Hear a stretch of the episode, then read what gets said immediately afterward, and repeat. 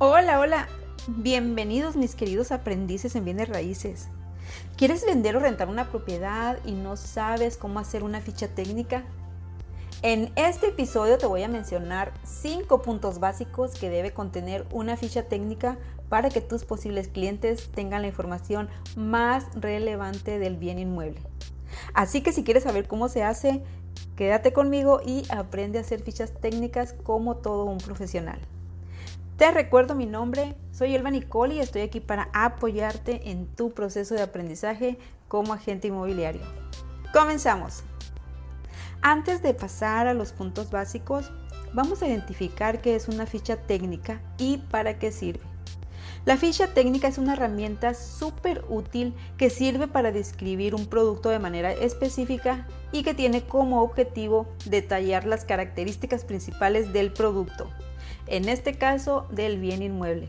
En pocas palabras, es el documento en el cual vamos a incluir información relevante de manera precisa y compacta. Ahora sí, vámonos con el primer punto. Aquí debes incluir cuál es el objetivo que quieres lograr con la propiedad, es decir, si la propiedad está en venta, en renta o ambas.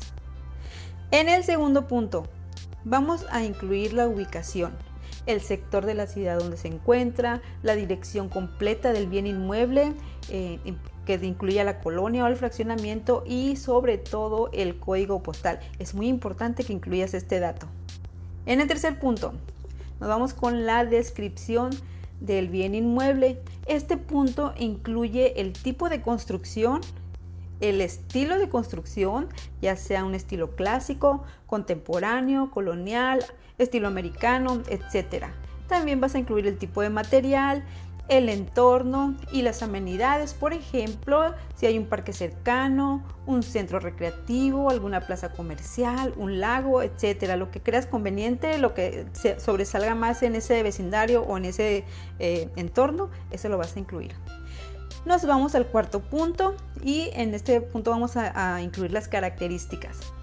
Aquí podemos llevarnos demasiada información, pero vamos a resumirlo en lo más más básico. Por ejemplo, eh, la superficie del terreno, superficie eh, construida, el número de recámaras, número de baños, espacios adicionales y debes de resaltar las características que pueden vender emociones, como pueden ser una gran cocina, un amplio jardín, una alberca o cochera para dos, tres autos, lo que sea que sobresalga de esa propiedad y que venda emociones, eso es lo que vas a incluir. Eh, nos vamos al quinto punto.